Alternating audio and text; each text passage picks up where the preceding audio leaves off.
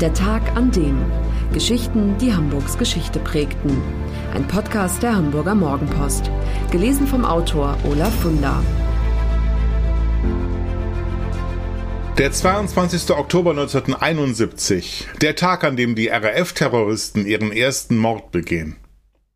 Sigrun Schmidt hat nie verstanden, wie es die bundesdeutsche Justiz zulassen konnte, dass der Mörder ihres Mannes so billig davonkam. Der Staat, der von meinem Mann geschützt wurde, so sagte sie mal der Süddeutschen Zeitung, hat meinen Mann verraten.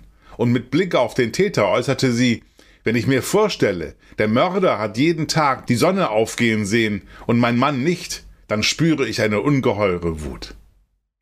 Sigrun Schmidt ist die Witwe von Polizeimeister Norbert Schmidt, der vor genau 50 Jahren in Poppenbüttel erschossen wurde. Er war das allererste Mordopfer der RAF, aber bei weitem nicht das letzte.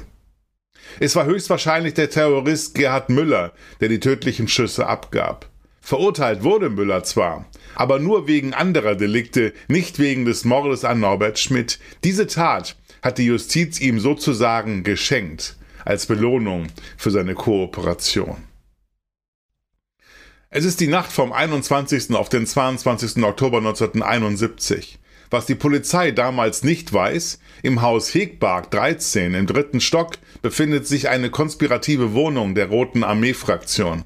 In dieser Nacht findet dort eine Art Vollversammlung der RAF statt. Ulrike Meinhoff, Holger Mainz, Jan-Karl Raspe, Irmgard Möller, Margret Schiller, Gerhard Müller und einige weitere Komplizen wollen ihren nächsten Coup besprechen.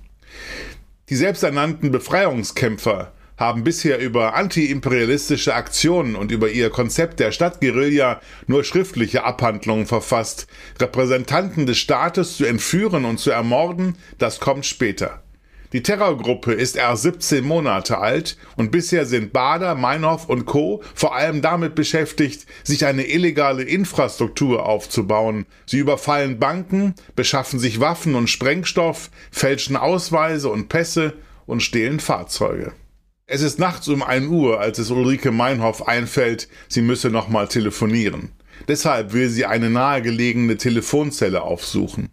Sie fordert Margret Schiller und Gerhard Müller auf, sie zu begleiten. Ulrike Meinhoff geht voraus. In einigem Abstand folgen ihr die beiden anderen.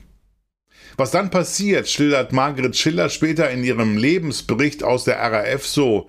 Gerhard sagte, Achtung, da vorn der Ford mit dem abgeblendeten Licht, da sitzen zwei Typen drin, das sind bestimmt Bullen. Norbert Schmidt hat an diesem Donnerstag seine Nachtschicht nur widerwillig angetreten. Ach, bei dir ist es so gemütlich, sagt er wehmütig zu seiner Frau Sigrun.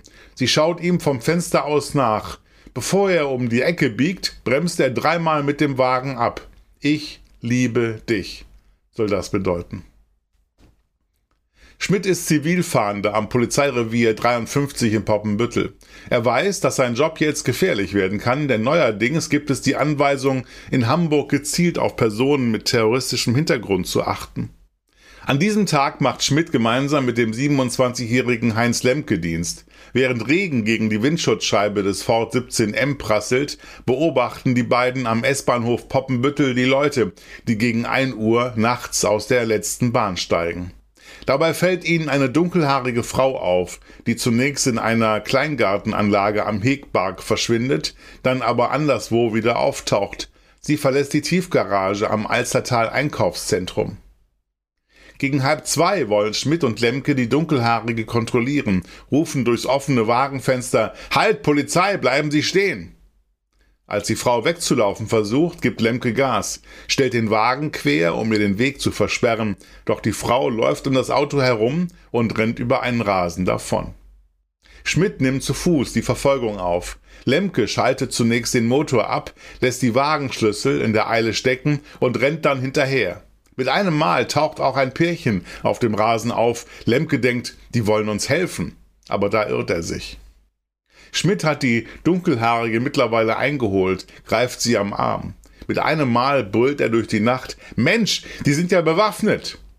Damit rettet er seinem Kollegen möglicherweise das Leben, denn der ist jetzt gewarnt. Was dann passiert, schildert Margret Schiller so. Gerhard, der schon vor Ulrike lief, stoppte, drehte sich mit der Waffe in der Hand um und schoss. Schmidt bricht tödlich getroffen zusammen. Auch auf Lemke wird geschossen, aber der wirft sich sofort hinter einen Mauervorsprung. Dort bleibt er liegen, bis er hört, wie die Flüchtenden mit dem Dienstwagen der Beamten davonrasen. Lemke, der am Fuß getroffen ist, ruft nach seinem Kollegen, der aber antwortet nicht. Nie mehr. Wenig später leitet die Polizei die Fahndung ein und etwa 45 Minuten nach der Tat werden die Polizisten auf eine Frau in einer Telefonzelle aufmerksam. Sie identifizieren sie als Margret Schiller, eine Top-Terroristin. Sie wird festgenommen. Allerdings stellt sich schnell heraus, dass sie nicht gefeuert haben kann. Es findet sich zwar eine Schusswaffe in ihrer Handtasche, aber aus der Pistole ist nichts geschossen worden. Der Polizeibeamte Heinz Lemke entlastet die Frau ebenfalls. Er sagt aus, ein Mann habe die Schüsse abgegeben. Anhand von Fahndungsfotos identifiziert er den Terroristen Gerhard Müller. Der Mord an Thomas Schmidt, er wird in der Öffentlichkeit mit Entsetzen aufgenommen. Innensenator Heinz Runau, SPD, sagt, der Tod des Beamten sei eine Aufforderung an alle Bürger, Verantwortung und Pflicht zu tragen, um der Ausbreitung von Gewalt ein Ende zu setzen. Er werde nicht eher ruhen, bis die hinterhältigen Täter vor Gericht stünden, schwört Hans Pries, der Kommandeur der Schutzpolizei. Und Bürgermeister Peter Schulz, SPD, sagt an die Adresse der vielen RAF-Unterstützer und Sympathisanten, man solle aufhören, die Gruppe als Zusammenschluss mit politischen Zielsetzungen zu sehen. Dieses ist eine rein kriminelle Gruppe im wahrsten Sinne des Wortes. 1971 geben bei Umfragen 10% der Deutschen an, Sie seien bereit, gesuchte Terroristen bei sich zu verstecken. Heute unvorstellbar. Acht Monate nach dem Tod von Norbert Schmidt tritt Gerhard Müller im Juni 1972 erstmals wieder in Erscheinung. Gemeinsam mit Ulrike Meinhoff hat er in Hannover-Langenhagen bei einem linken Lehrer übernachtet. Doch der Gastgeber ist nicht so vertrauenswürdig, wie die Terroristen geglaubt haben. Der Mann informiert die Polizei. Wenig später stehen Sondereinsatzkräfte vor der Tür und nehmen die Terroristen fest. Gerhard Müller, 1948 in Sachsen geboren und mit sieben in den Westen gekommen, wird als ein psychisch labiler Mensch beschrieben, der Andreas Bader, den inoffiziellen Chef der RAF, anhimmelt, von diesem aber wie ein Laufbursche behandelt wird. Müller ist unter den RAF-Terroristen ein 150-prozentiger, ein völlig fanatischer Mann. Das ändert sich erst im Gefängnis. Dort kommen ihm Zweifel am Sinn des Terrorismus.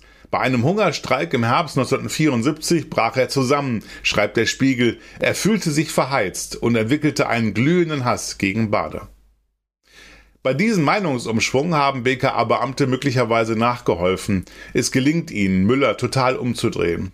Der Terrorist singt mit einem Mal wie ein Vögelchen und belastet mit seinen Aussagen Bader, Meinhoff, Enslin und die anderen Komplizen schwer. Müller erklärt sich bereit, als Kronzeuge zu fungieren, obwohl es dafür damals noch gar keine gesetzliche Grundlage gibt. Der Staat erweist sich als dankbar. Müller wird zwar wegen seiner Beteiligung an mehreren Sprengstoffanschlägen vor Gericht gestellt, jedoch die Anklage wegen des Polizistenmordes wird, trotz erdrückender Beweise, fallen gelassen. Das Landgericht Hamburg verurteilt ihn im März 1976 zu einer Gefängnisstrafe von zehn Jahren. Bereits 1979 kommt er vorzeitig frei, wird mit einer neuen Identität ausgestattet und taucht unter. Wo er geblieben ist? Niemand weiß das. Angeblich ist er 2005 gestorben. Das jedenfalls behauptet die ehemalige Generalbundesanwältin Monika Harms. Müllers frühere Verteidigerin, die Anwältin Leonore Gottschalk-Solger, bestätigt das. Demnach hat Müller Selbstmord begangen. Der Mord an Norbert Schmid vor 50 Jahren, er ist ungesühnt geblieben. Seine Witwe hat das nur schwer verkraftet. Als 2007 öffentlich darüber diskutiert wird, Brigitte Mohnhaupt vorzeitig aus der Haft zu entlassen und Christian Klar zu begnadigen, da mischt sie sich ein, beschwört den Bundespräsidenten, keine Milde walten zu lassen. Wer solch kaltblütige und brutale Killer begnadigt, der macht sich mitschuldig so wird sie damals vom Abendblatt zitiert.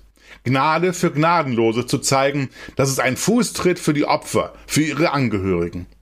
Und der Zeit sagt sie, ich sollte vergeben, aber ich kann nicht. Norbert Schmidt war der erste Polizist, den die RAF ermordete. Bis 1993 töteten die Terroristen neun weitere Polizeibeamte. Schmids Grab befindet sich auf dem Friedhof in Volksdorf. Gefallen im Dienst des Volkes für Recht und Ordnung steht da eingraviert auf dem Stein. In Hummelsbüttel ist ein Platz nach Norbert Schmidt benannt. Seine beiden Töchter sind ohne Vater groß geworden. Für alle, die Hamburg und Hamburgs Geschichte lieben, der Hinweis, die neue Ausgabe des historischen Magazins Unser Hamburg ist im Zeitschriftenhandel erhältlich, mit 130 Seiten Stadtgeschichte, lebendig und packend erzählt, für 8,95 Euro. Das war der Tag an dem Geschichten, die Hamburgs Geschichte prägten. Eine neue Folge lesen Sie jeden Sonnabend in Ihrer Mopo und hören wöchentlich einen neuen Podcast.